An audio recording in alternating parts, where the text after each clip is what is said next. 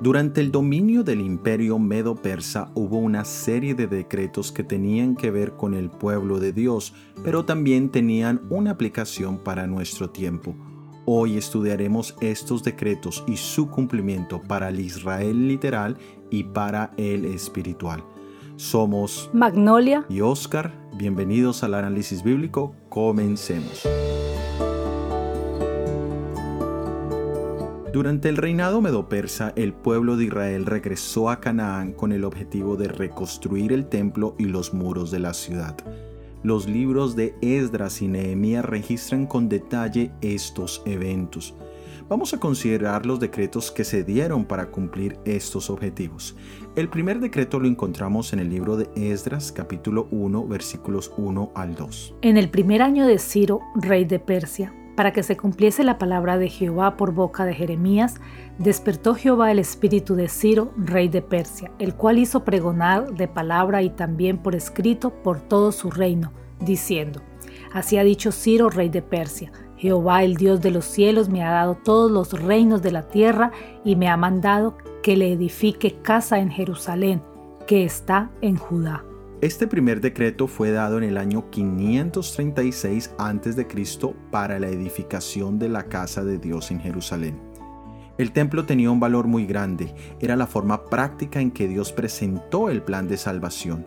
Dios había dado los planos de su templo a Moisés y a David, y allí está el mensaje de salvación en todas sus facetas. Así que era vital el restablecimiento del santuario y sus servicios. El segundo decreto lo encontramos en el libro de Esdras, capítulo 6, versículo 11 al 12. También por mí es dada orden que cualquiera que altere este decreto se le arranque un madero de su casa y alzado sea colgado en él y su casa sea hecha muladar por esto. El Dios que hizo habitar allí su nombre destruya a todo rey y pueblo que pusiese su mano para cambiar o destruir esa casa de Dios, la cual está en Jerusalén yo, Darío, he dado el decreto, sea cumplido prontamente. Este es el segundo decreto y es dado por Darío en el año 519 a.C. Era un decreto para defender a los judíos de cualquier obstáculo en su misión de reconstruir el templo. De esta manera se hizo una demarcación clara de los judíos y su propósito con el resto de los reinos y pueblos. Los samaritanos quisieron contribuir con la construcción del templo, juntamente con los judíos, ese privilegio les fue negado y esto suscitó una amarga animosidad entre los dos pueblos. El tercer decreto está en el libro de Esdras, capítulo 7, versículos 12 y 13. Artajerjes, rey de reyes, a Esdras, sacerdote y escriba erudito en la ley de Dios del cielo. Paz. Por mí es dada orden que todo aquel en mi reino, del pueblo de Israel y de sus sacerdotes y levitas, que quiera ir contigo a Jerusalén, vaya. Este es el tercer decreto dado por el rey Artajerjes en el año 451 y marca la orden de que reconstruyeran los muros de la ciudad y que todos los que quisieran regresar lo hicieran. Existe un cuarto decreto que poco se estudia y este sucedió más o menos 13 años después del tercer decreto. Nehemías buscaba saber el estado de las obras en la ciudad y encuentra que no se han terminado y entonces el mismo rey Atarjerjes hace el cuarto decreto y financia el viaje de Nehemías a Jerusalén para ver que la obra sea terminada. Leámoslo en el libro de Nehemías capítulo 2 versículo 9. Vine luego a los gobernadores del otro lado del río y les di las cartas del rey. Y el rey envió conmigo capitanes del ejército y gente de a caballo. Este decreto se da en el año 444 y 445 a.C. y permite que las obras se concluyeran en 52 días. Estos cuatro decretos fueron dados durante el imperio Medo-Persia y tienen un paralelo profético con los mensajes angélicos del libro de Apocalipsis. La iglesia cristiana también tuvo su cautiverio en lo que fue conocido como la Edad Media o el oscurantismo, que va desde el año 538 después de Cristo hasta el año 1798 después de Cristo. Durante este tiempo la Biblia fue prohibida o enseñada en un idioma desconocido y cada uno de los elementos del santuario fueron distorsionados, tanto que hoy muchos cristianos creen que el Vaticano es el templo de Dios en la tierra y otros esperan la reconstrucción de un tercer templo en el Medio Oriente. Ambas ideas olvidan la verdad que hoy tenemos tal sumo sacerdote que se sienta a la diestra del trono de la majestad en los cielos, ministro del santuario y de aquel verdadero tabernáculo que levantó el Señor y no el hombre. Pero con el fin de la Edad Media podemos decir que el pueblo cristiano recobró su libertad. El movimiento de reforma se fortaleció y una a una las verdades del santuario empezaron a ser enseñadas. Entre los años de 1843 y 1844 se predicaron los tres mensajes angélicos de Apocalipsis capítulo 14 versículos 6 al 12.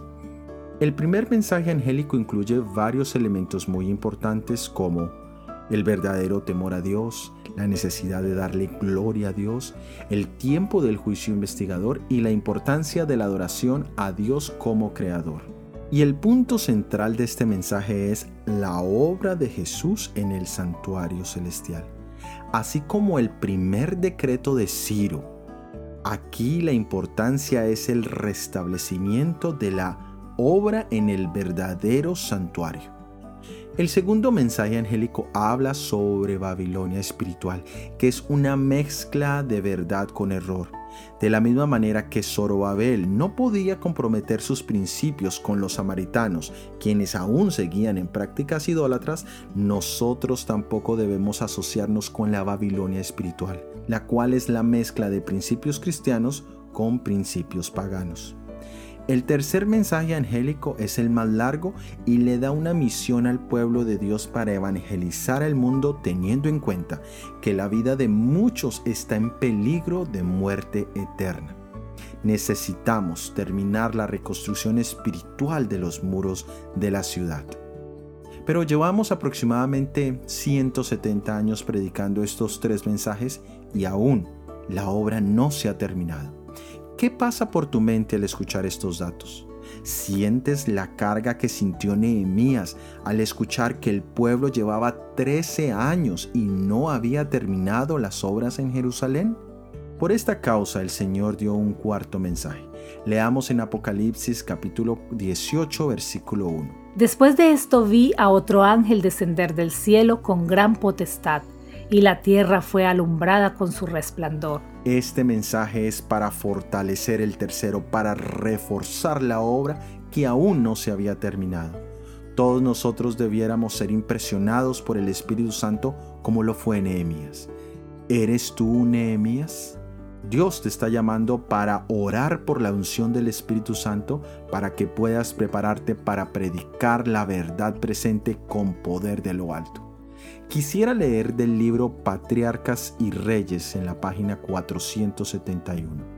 Nehemías ponía toda su alma en la empresa que había iniciado. Su esperanza, su energía, su entusiasmo y su determinación eran contagiosos e inspiraban a otros el mismo intenso valor y elevado propósito. Cada hombre se trocó a su vez en un Nehemías y contribuyó a fortalecer el corazón y la mano de su vecino. Quiera Dios impresionar tu corazón. Es nuestro deseo en Cristo Jesús. Amén. Gracias por haber escuchado nuestro episodio del análisis bíblico para esta semana. La próxima semana analizaremos imperios subsiguientes. Recuerda suscribirte a los devocionales matutinos Daniel en 365 días. Y si este material fue de bendición, ayúdanos a hacerle más visible, déjanos sus comentarios y opiniones en cualquiera de las plataformas donde nos escuchas. Suscríbete al canal, activa las notificaciones para recibir nuevos materiales. Todo ha sido producido por el Ministerio 147. Que Dios te bendiga. Amén.